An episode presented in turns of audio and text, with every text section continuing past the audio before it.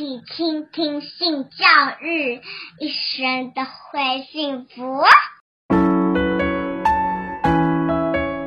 嗨，大家好，我是林燕青。Kimi 说了，我等了两年、三年了，目前还没有下文。这当中，你们是一直等待吗？还是你们有做的其他的努力？我当初是说，我们先等一年看看，然后我就一直在看那个政府，他们就是在说，他们一直有在就是看一下怎么跟不同部门沟通，然后想说，好了，那政府做事情本来部门跟部门沟通是比较长时间，我想说等一年，然后我等了一年多都没有东西出来的时候，我就说不行嘞，我觉得真的需要就是去，诶。看看到底现在卡在哪里，或是说到底现在发生什么状况？为什么政府说的事情都没有在做了这样子？然后我就去，我记得第一次真的去接触这一部分，就是比较走的比较前面一点。我那时候还没有，只是想说去看看到底发生什么事情，然后看要不要去帮忙的时候，我就去了阿古的店。他们那时候好像有办那个座谈会，就是跟伴侣盟一起办的。然后我就去跟，就去听他们讲，然后听完之后，我就觉得不行，我觉得一定要站出来，因为这是自己的权益嘛。然后，而且后来听到是影响也不只是我们啦，啊，还有其他人，还有很多人。然后我就觉得说，反正跟自己有关，然后也可以帮到其他人的话，啊，为什么不不走前面一点呢？再走前面一点这样子。所以你曾经到了阿古那儿去了？对，我们就是去那边，然后。有跟他联系上之后，我就慢慢有在加入，就是呃跨国同婚的运动上面。阿古他们成功了吗？嗯，对他们成功。他们的状况的借镜可以给你们用吗？呃，其实澳门跟香港其实很不一样，然后大家都会觉得说，哦，我们都是中国的特别行政区，应该都是差不多的。但其实澳门的法规算是民法，就是比较像台湾，就是。有写在那个条款里面，所以他们可以使用反制原则。香港的话是海，呃，它是海洋法，所以是看案，呃，案例的。法官有判就有这个东西，法官没判就是没有这样子。那怎么办呢？如果都没有一个判例下来给你们当前进的踏实？呃，其实最近有一对新加坡美平他们案例，其实香港的法院跟。诶，新加坡比较上，所以其实新加坡案过的时候，我们也很开心，想说啊，我们是不是可以了？可是政府就一就下下来就说没有，这个只是个案，我们不承认。然后呃，其他人就是只能新加坡，就是新加坡那一对可以以外，其他他也没有说可不可以这样子。哇，在这个过程，你们有想到请过律师帮你们忙吗？呃。中间有请过，然后我们也收到一些讯息，然后我们就去请香港的律师看看能不能帮我们查一下香港那边有没有类似的案例，然后想试着看看。可是香港那边的律师给的条文那一些，其实都还在处理当中，因为律师那边他说香港的状况比较复杂一点，所以他还是有要一些时间去再看看。所以听起来，Kimi 你是真的相当的认真，也很想赶快有一个结局。小玉你呢？你光赚钱以外，时时间上可能比较不不不方便去了解那么多。那我就是等于下班后回来，就是跟他聊天的过程中。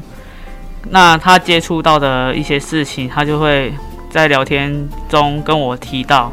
那我就是尽量排出时间来，可以出面，可以一起帮忙的，我就是跟着他一起去做一些事情。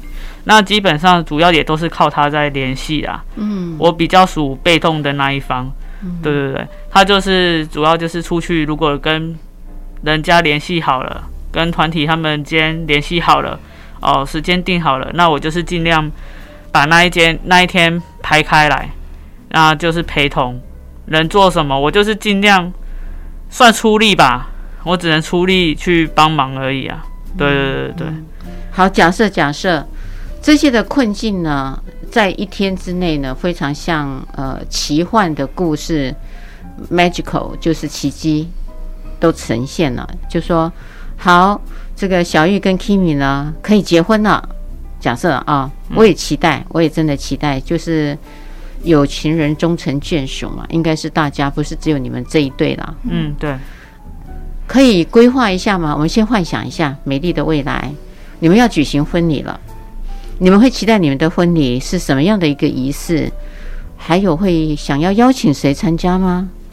呃，我们我们有有聊过，那婚礼的部分我们会比较倾向在海滩旁边那种 open 的方式。哪一个海滩？也。嗯，我们目前找有在规划，可能要么就垦丁那边，要不然就是南投那种草原的也可以。因为离岛的话比较不方便，就是如果以后解解禁了，那请他请他们香港的朋友过来的话，离岛就比较不方便。那本岛的话，就是一是草地型的，二就是海滩型的，都倾向类似。参会那一种，参会那一种模式，对对对。那邀请的人部分要就朋友跟同事吧，双方父母亲就比较不方便。你的爸爸妈妈不会邀请来，就蛮矛盾的。你不是说只要他有问你就会答，等到你结婚的时候就变成你主动出击啦？可是因为他曾经就是用比较极端的方式来告诫过我。可能会用以就是用以死相逼这个方式，那变成我会退缩。我当然也希望可以的话，他可以出面祝福我们啊。可是我很怕，就是我很突然的跟他讲说我要结婚了，我的对象是一个女的，我不知道他当下的心情会怎样，他能不能释怀？因为毕竟你这么突然的跟他讲，他就算已经心里有底好了，也不是那么快就消化完。如果我在前一天才告诉他，他一个晚上没办法消化，那他在这一个晚上会做什么？我不知道。那他会不会在隔天出现闹，还是很平和的来祝福我们？我也不知道。所以其实我蛮矛盾，长辈这部分是邀请还不邀请？小玉，我就直接稍微泼一下你冷水。说不定你妈妈改变了。好，假设你妈妈真的都没有变，可是你的结婚呢，终究木已成舟，她还是知道了。然后你认为呢？他说不定就像你说的，都一直不能接受。结果你就是结了婚，没有邀请他，他还是知道了。结果他还是以死以死相逼，那你怎么办？我，我这是我故意说的啦，哈。对，我知道。其实也是也有想过这部分，我们一直以来都是都是偷偷偷偷来，就是譬如说，诶，结了婚之后，身份证嘛、户籍、户口名簿那些都是要做更换嘛。那其实我现在是住外面，那我弟跟我妈是一起住，我们我跟我弟有讨论过，就是整个就是用一个很低调，有点类似小偷的方式。对，就是请我弟去，可能拿出户口名簿，那我们就是尽快在我妈上班的时间内把它完成。那因为其实现在你会用到户口名簿很少，几乎没有嘛。那是不是变得说，等到换好了，他哪天发现的时候，可能也要过个一年吧？我就是拖延战术吧，尽量拖啦。我。我也不希望因为我的性倾向，然后造成我家人的困扰。这样子，Kimi 呢？你自己会邀请父母来吗？基本上不会，我连可能这一辈子也不会再告诉他们说我有另一半这件事情。然后，诶，香港的身份证跟台湾很不一样。香港身份证其实只有你个人的资料，然后也不会有你什么户籍地，因为香港也没有户籍法。然后也不会有父母啊、配偶的名字在上面，所以、这么特别。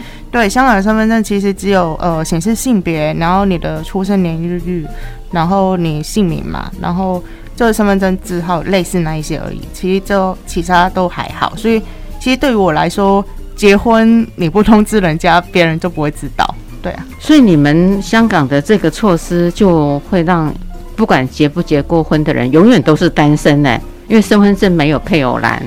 呃，可是你如果要去申请单身证明的时候，就没办法申请了。单身证明还有一个叫单身证明。对，其实我们每个外国人要来结婚都要申请一张单身证明，来证明你是单身，然后你才能跟台湾人结婚。所以其实也不用担心有什么哦，你在本国结过婚，然后来到这边，因为没有身份证上面有显示就不能结婚这件事情。哇，好特别！我今天终于知道香港的身份证原来不需要有配偶栏，台湾需要有配偶栏。对，嗯，太好玩了。呀，到了尾声，我们知道我们的 Kimi，哎，还有我们的小玉，整个的过程真的辛苦，我们也祝福他们心想事成，永远幸福。欢迎持续收听、倾听性教育，大家一起来找幸福。